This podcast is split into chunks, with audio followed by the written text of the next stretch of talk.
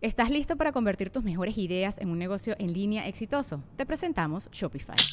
Tal vez no lo sabías, pero nuestro podcast More Than Mamis es un negocio y lo empezamos por supuesto para desahogarnos y hablar sobre la maternidad, no para convertirnos en expertas de ventas y del e-commerce. Así que sí, necesitábamos ayuda para vender nuestro merch y poner en marcha nuestra tienda. ¿Y cómo suena con Shopify?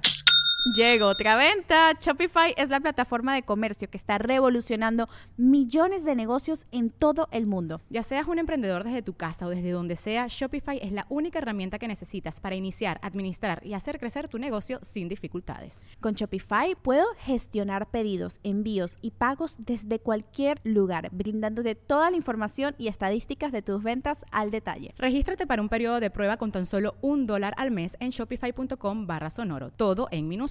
Ve a shopify.com barra sonoro para llevar tu negocio al siguiente nivel. Shopify.com barra sonoro. Welcome to the Listening Time Podcast. I'm Connor from polyglossa.com, and you're listening to episode 25 of the Listening Time Podcast. If this is your first time listening, welcome. I'm glad you found this podcast. This is designed for English learners who are trying to improve their listening skills. So, the way that the podcast works is that I choose one or two different topics each episode, and I talk about these topics in a natural way using natural words and expressions, and I don't read any script I just speak as the words come to my mind. So I speak very naturally, but I speak a little bit more slowly and a little bit more clearly than the average native speaker speaks. In this way, you're able to understand me more easily than you can understand the average native speaker. Hopefully, after listening to many episodes of this podcast multiple times, you'll be able to understand me very well. And then eventually, you'll be able to move on to podcasts made for English speakers. And of course, the transcript is available for each episode. You can access it in the details part of the episode. I recommend that you listen to each episode multiple times. For example, maybe the first time without the transcript, and then the second time with the transcript to see all those words and phrases you missed the first time, and then maybe one more time without the transcript again to see if you can understand those words the third time around. So that's just one type of method you can use uh, when listening to this podcast. But in general, it should be a good resource for you to help you improve your listening comprehension in English. So today, I'm going to talk about personality. This should be an interesting topic. I hope you like it. Before we start, also, remember to give this podcast a like, a review, or a rating if you're listening on Apple Podcasts. And of course, share this podcast with anyone who might find it useful. Share it with your friends or your family members who are also learning English. Also, remember to sign up for our $1 listening practice seminars at polyglossa.com if you want more listening practice. All right, let's get started. Are your ears ready? You know what time it is.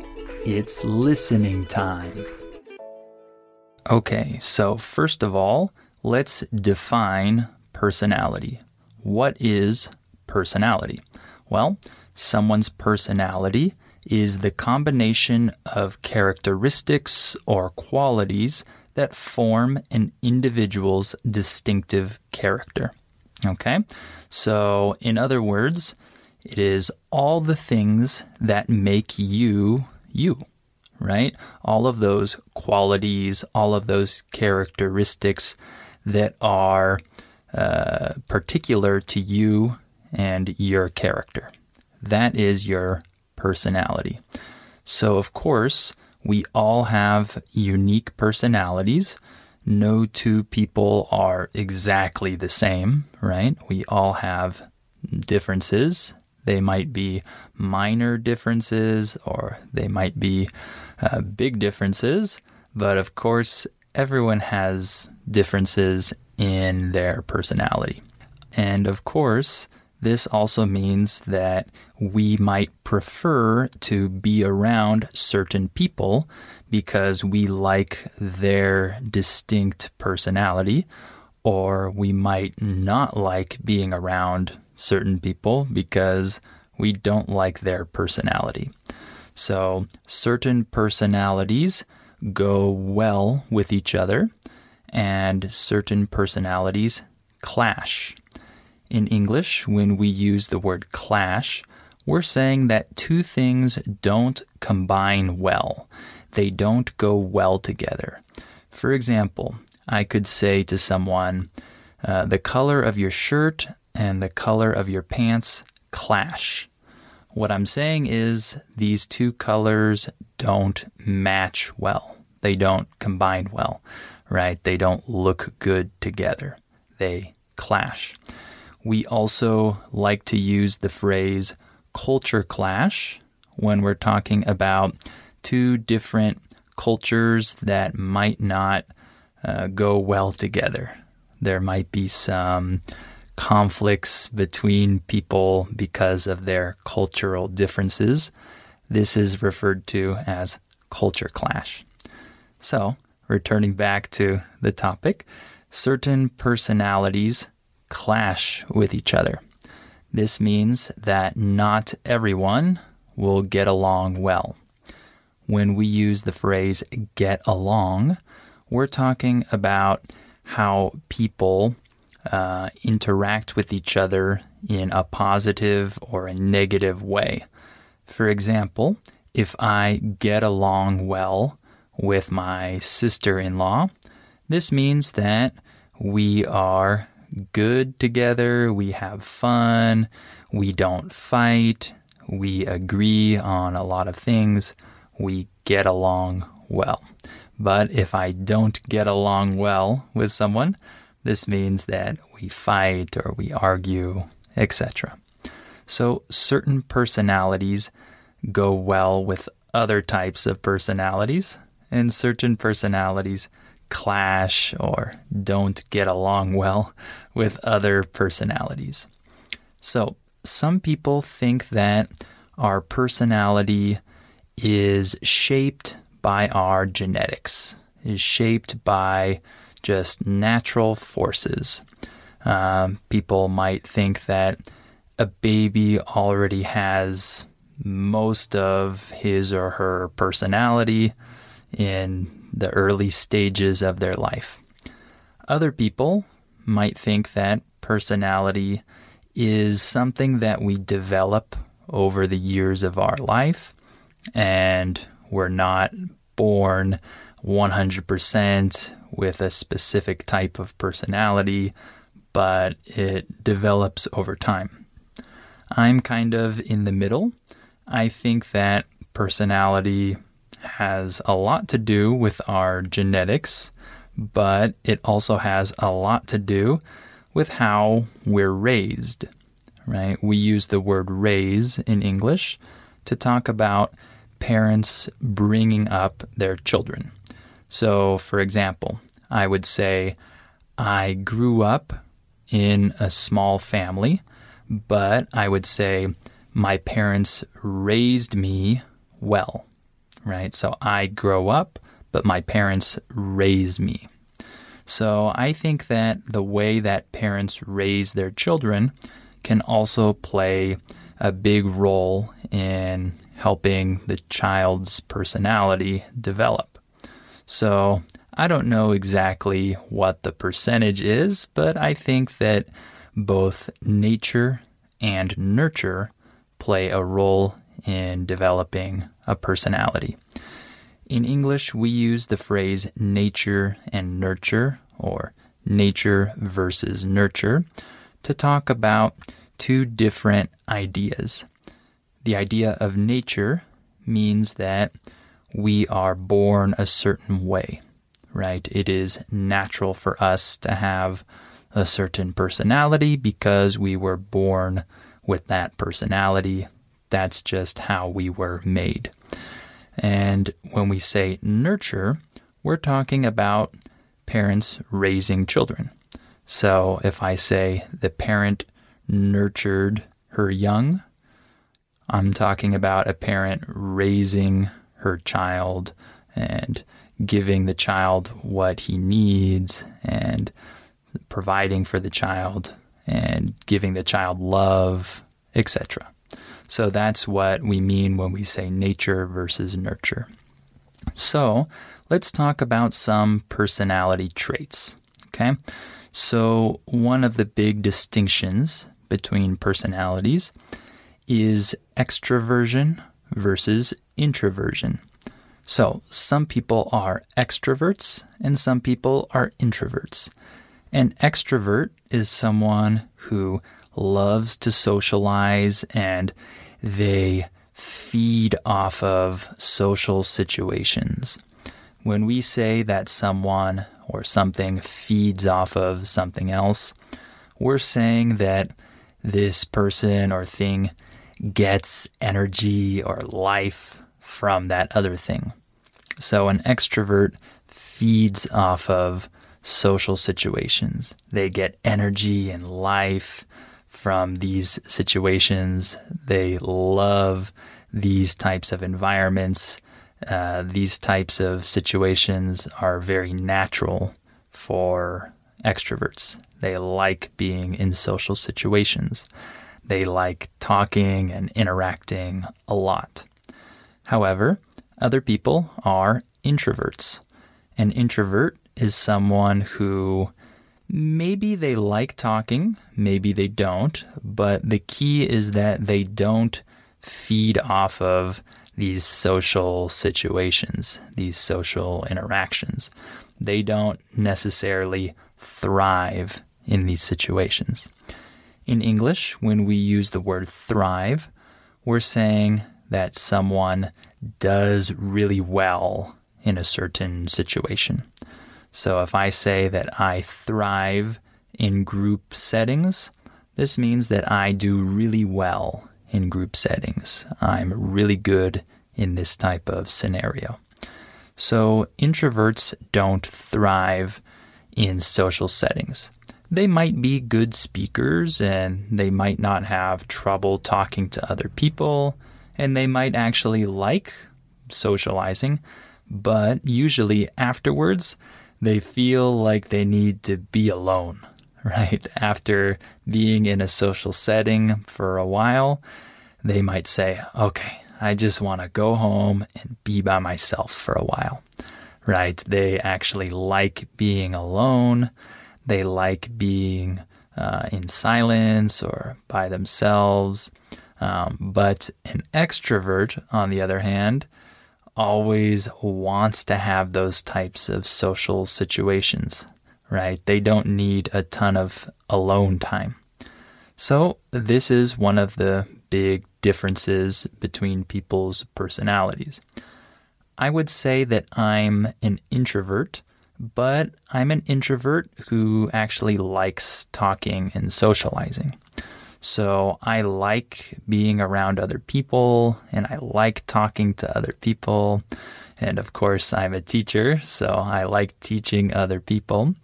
But at the end of the day, after socializing for a long time, I tend to feel exhausted. I tend to feel mentally drained. In English, when we say the word drained, we, we're saying that you feel like you have no more energy left. If I say, oh, I'm drained, I'm saying that, oh, I have no more energy left, right? I used all my energy. I'm drained. So after social situations, I tend to feel drained and I want to be alone for a little while. But then later on, I like to return and go back to social settings again.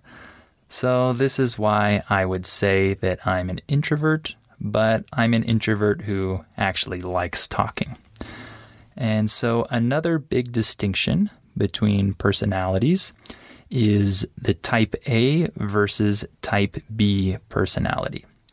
If you've never heard of this before, uh, what this refers to is uh, type A refers to people who are very organized, they're very manic, right? They stress out about many things.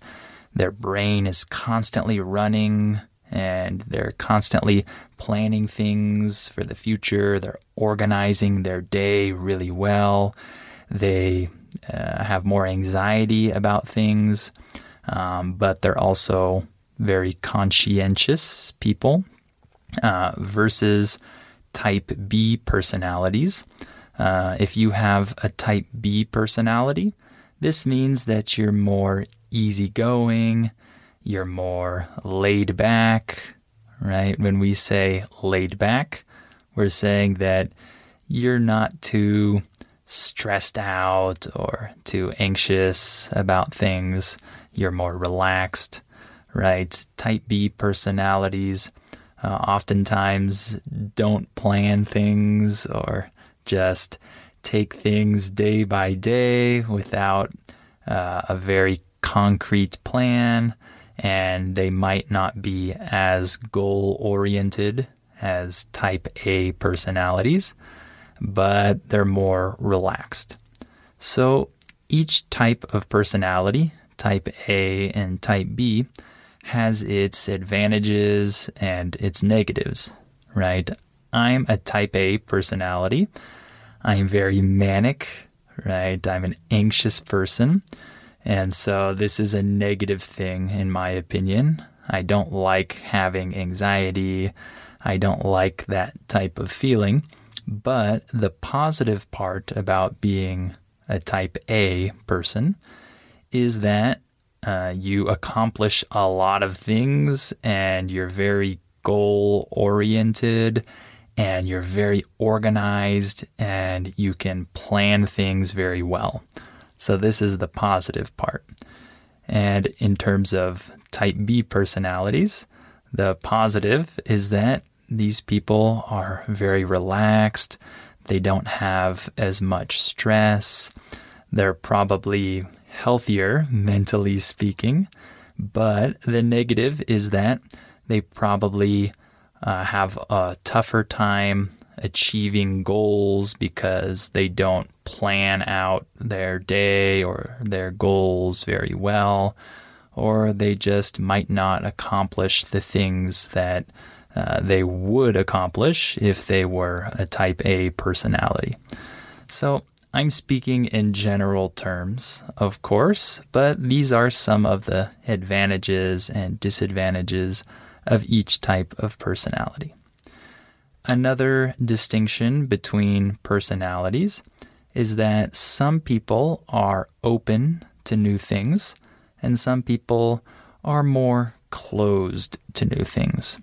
So if you're open to new things, you're probably excited to try new food and go to different places and do different activities. But if you're more closed to new things, you might feel more comfortable with your routine, with the same food that you normally eat.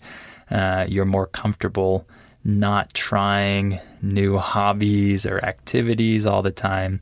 So, of course, this is another distinction between people's personalities. Uh, and there are positives and negatives associated with each type, of course. I would say that I'm somewhere in the middle. I'm open to a lot of new things, but with some other things, some other aspects of life, I'm very closed. So for me, it just depends on what subject we're talking about, really. Sometimes I'm very open, sometimes I'm not. Another difference between personalities is that some people are very independent and some people prefer to be in groups or prefer a more collective community. So people who are independent, they're usually the type of, of people who spend more time alone. They might try new things on their own or try to accomplish things without other people's help. They might do more difficult tasks uh, that other people might not do uh, because they're independent. They don't want to rely on other people. In English, when we say the word rely, we're saying uh, depend. Rely and depend have the same meaning.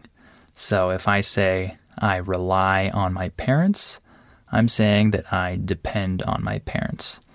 So people who are independent don't rely on other people, so they tend to do difficult things alone without other people's help. Of course, this type of personality has positives and negatives, right? The positives are that these people don't have to depend on other people and they can probably start things and finish things on their own and accomplish many things and they can do new things. But the negative is that they might not have the same type of community or they might not have as many people to depend on. And then people who are more group oriented, these people probably don't want to try a ton of new things or difficult things on their own, right? They want to stay with the group and do the things that their group is doing. And uh, so this type of personality also has positives and negatives. The positives are that these people probably have good relationships with other people. They probably have a good circle of friends or family members who they can rely on and who they can work with. So that's great. But the negative might be that these types of people uh, always need to rely on other people in order to do things, or they might not be able to accomplish certain tasks on their own. So, of course, again, I'm speaking generally, but these are some of the positives and negatives that I can think of when I think about these personality types. And then one more distinction between personalities is that some people are very analytical and methodical, and they have that type of brain. And some people are more artistic and creative. Of course, some people have a mix of both, uh, but some people fall on one or the other end of this spectrum. So, in English, when we say the word spectrum, we're talking about a range of options. So when we're talking about politics, we usually use the phrase the left right spectrum, right? He falls in the middle of the spectrum politically. This means that he's not on the left and he's not on the right. He's more in the middle of that range. So some people are on one side or the other side of this spectrum, either analytical or creative. I think that I'm more analytical. I'm not a super artistic person, as I've mentioned in previous episodes, but I have uh, some creativity in me. I would consider myself creative, but not very artistic. Um, but I would definitely consider myself analytical and methodical. So that's me. And then lastly, I just wanted to mention uh, the idea that opposites attract. So when we say opposites attract, we're saying that people who have different personality types, people who have maybe even opposite personalities, oftentimes are attracted to each other. So In some cases, uh, people might get married to other people who are very different from them. Uh, in my case, uh, I married a woman who's very different from me. And so I believe that opposites can definitely attract. She and I have very different personalities, but we go well together. We combine well together as a couple. All right, well, I'll stop there for today. Hopefully, this episode was interesting for you, and hopefully, it was good practice for your listening comprehension. Remember that you have the transcript available in the details part of the episode. And of course, remember to sign up for our $1 listening practice seminars at polyglossa.com and share this podcast with anyone else who might find it useful and help this podcast grow. Okay, thank you for listening to this episode, and I hope you'll come back for episode 26 of the Listening Time podcast.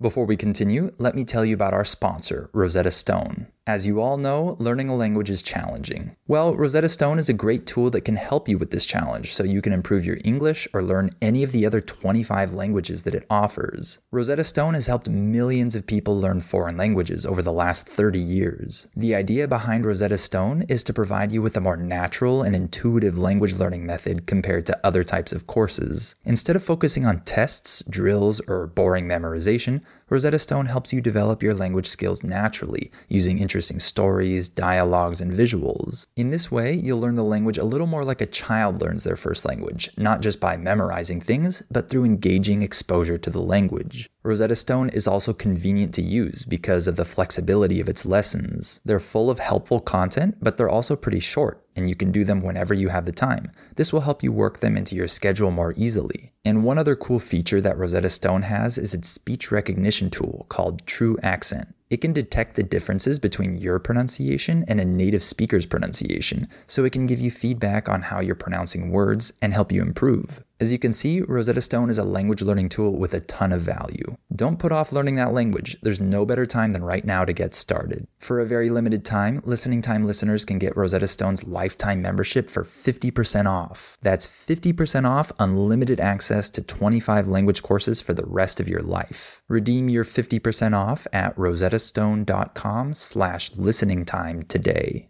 ¿Te preocupas por tu familia? Entonces, ¿por qué darles solo huevos ordinarios cuando pueden disfrutar de lo mejor? Eggland's Best, los únicos huevos con ese delicioso sabor fresco de granja, además de la mejor nutrición, como 6 veces más vitamina D, 10 veces más vitamina E y 25% menos de grasa saturada que los huevos regulares, además de muchos otros nutrientes importantes. Así que, dales los mejores huevos. Eggland's Best, mejor sabor, mejor nutrición, mejores huevos.